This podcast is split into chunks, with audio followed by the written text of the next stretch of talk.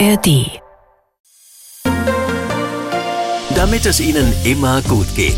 Die Hausarzt-Sprechstunde von MDR Sachsen. In der App der ARD Audiothek und überall da, wo es Podcasts gibt. Und damit herzlich willkommen, Frau Professor Antje Bergmann zur Sachsenradio Hausarzt-Sprechstunde. Ja, hallo allen Hörern.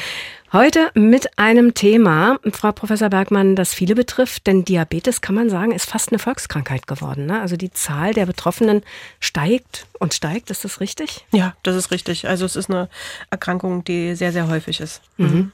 Ich habe eine Zahl dazu gefunden. In Deutschland gibt es wohl aktuell rund 11 Millionen Menschen mit Diabetes.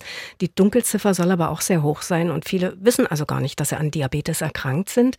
Warum eigentlich? Merkt man das nicht? Gibt es nicht Symptome irgendwie?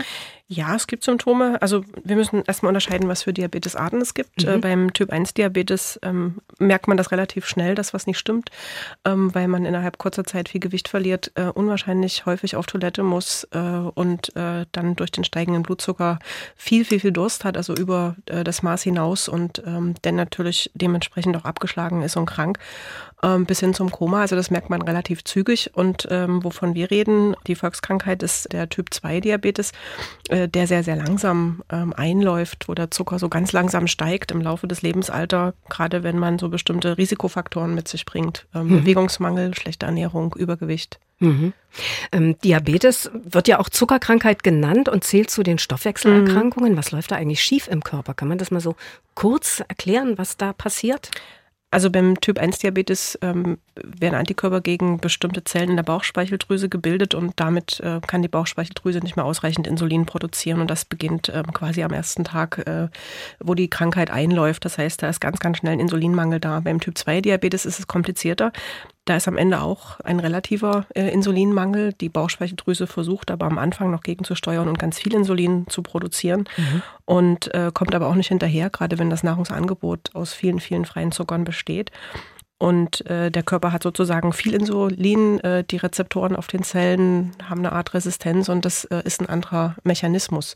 Also schlussendlich ähm, sind das völlig unterschiedliche Wege, wie Diabetes entstehen kann. Es gibt natürlich noch andere Wege. Also mhm. wenn die Bauchspeicheldrüse herausgenommen werden muss zum Beispiel. Das gibt's? Ja, das gibt's. Dann ist es ein Typ 3. Mhm, okay.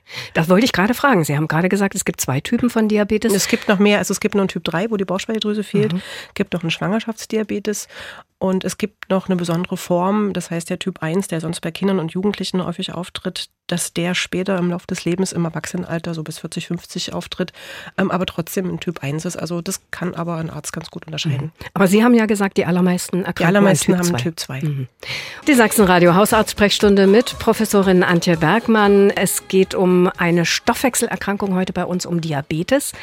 Und äh, da haben wir vorhin schon gehört, die Zahl der Betroffenen, äh, Frau Dr. Bergmann, ist unglaublich hoch. Wie kommt das?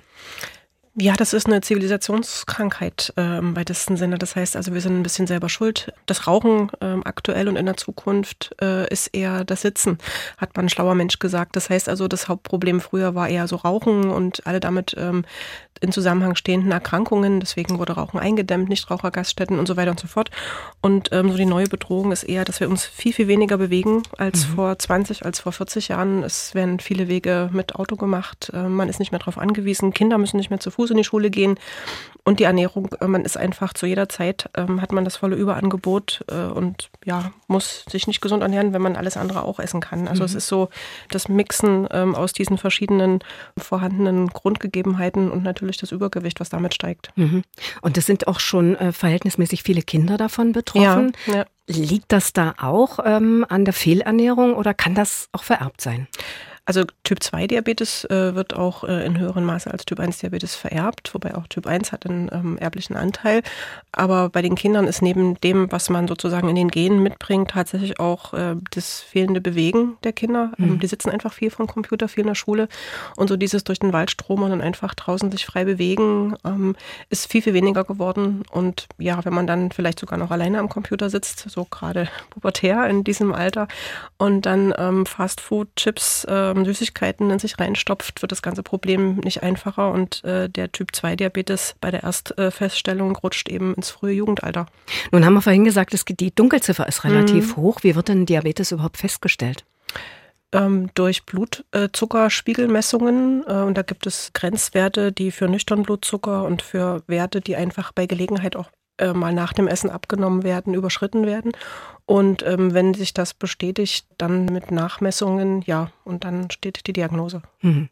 Es geht um Diabetes heute in der Hausarztsprechstunde. Und ich komme da jedes Mal durcheinander, Frau Dr. Bergmann. Der, die oder das Diabetes? Wie heißt es richtig? Der Diabetes. Also der. weil auch äh, das ähm, Adjektiv dazu, also das äh, lateinische Diabetes mellitus in maskulin dekliniert ist. Alles klar.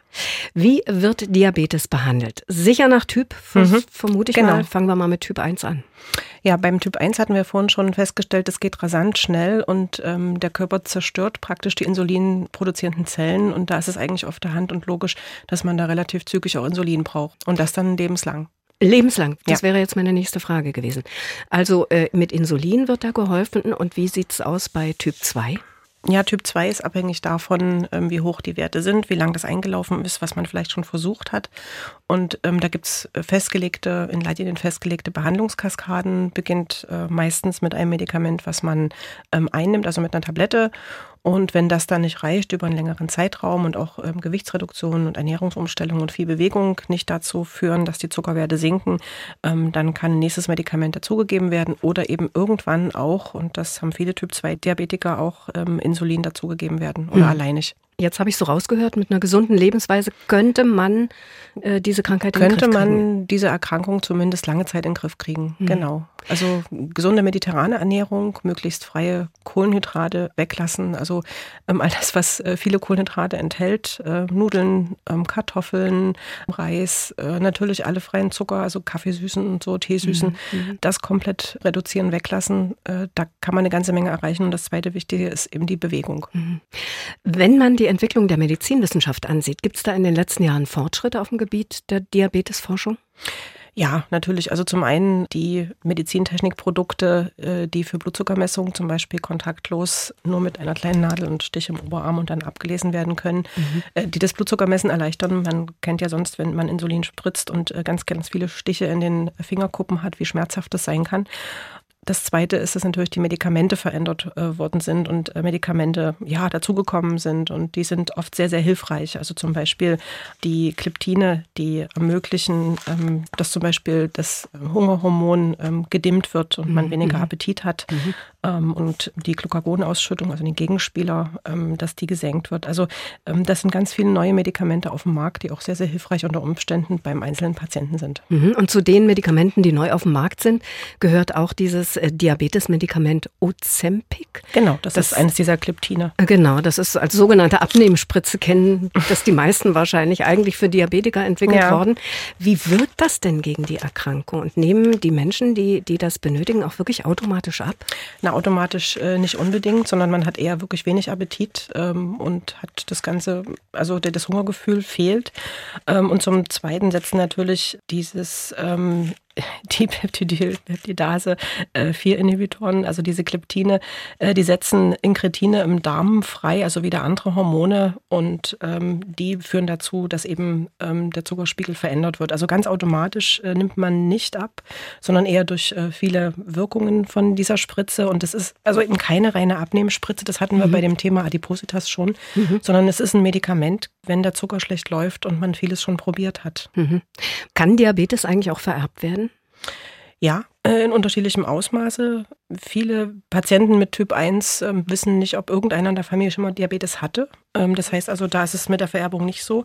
Aber Typ 2 Diabetes, da stellt man meistens fest, dass Eltern, Großeltern, Geschwister vielleicht auch Typ 2 haben. Also das ist häufiger.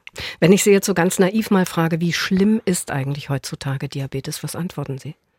Es ist eine ernstzunehmende chronische Erkrankung und wenn man die ignoriert äh, und nicht behandelt, dann ist es sehr, sehr schlimm, weil es kann natürlich zu Veränderungen zum Beispiel am Augenhintergrund kommen, in den kleinen Nerven. Man verliert äh, die ähm, Sensibilität zum Beispiel äh, in den Nerven. Das führt dazu, dass man beispielsweise Anstoßunfälle oder kleine Verletzungen am Fuß nicht merkt. Ähm, das mhm. dritte ist, die Durchblutung ist verändert. Kleine und große Gefäße leiden unter hohem Zucker.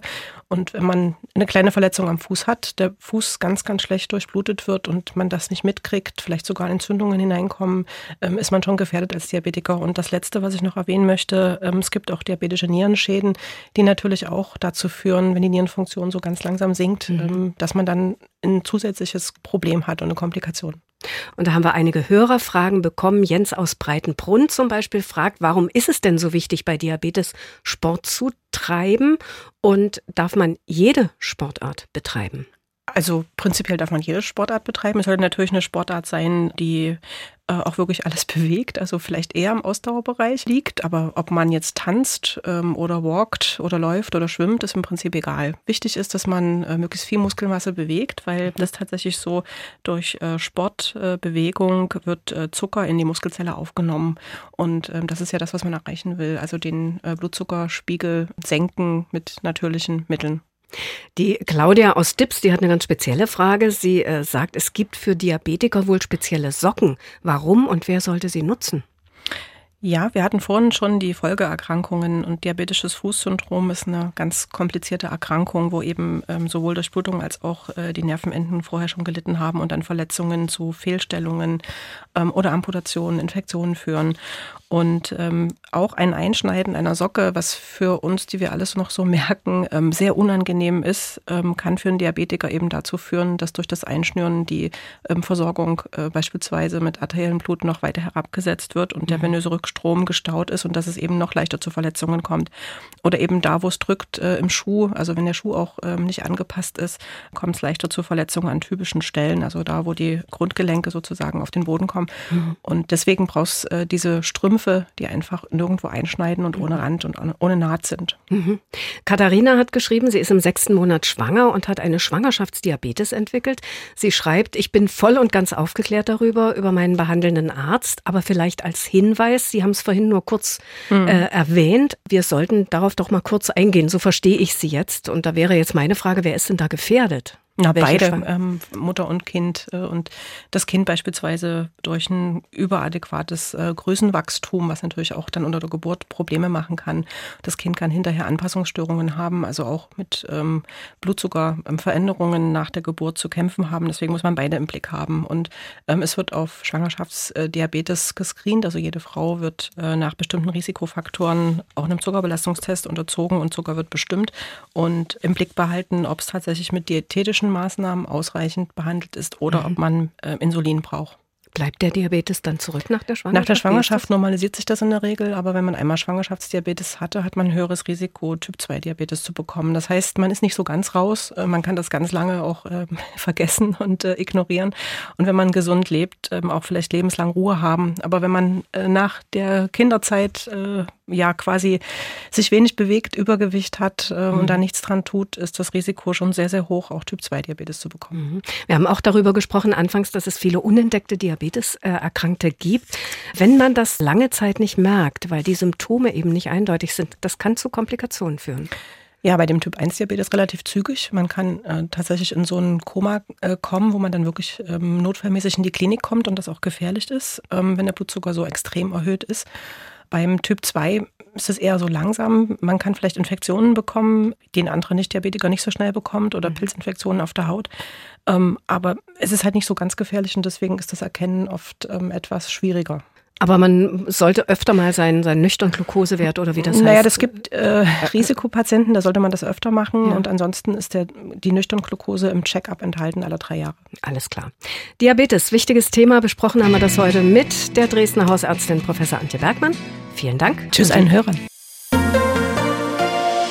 Das war die Hausarztsprechstunde von MDR Sachsen. Und wenn Sie Haustiere haben, hören Sie doch auch mal in unsere Tierarzt-Sprechstunde rein. In der App der ARD Audiothek.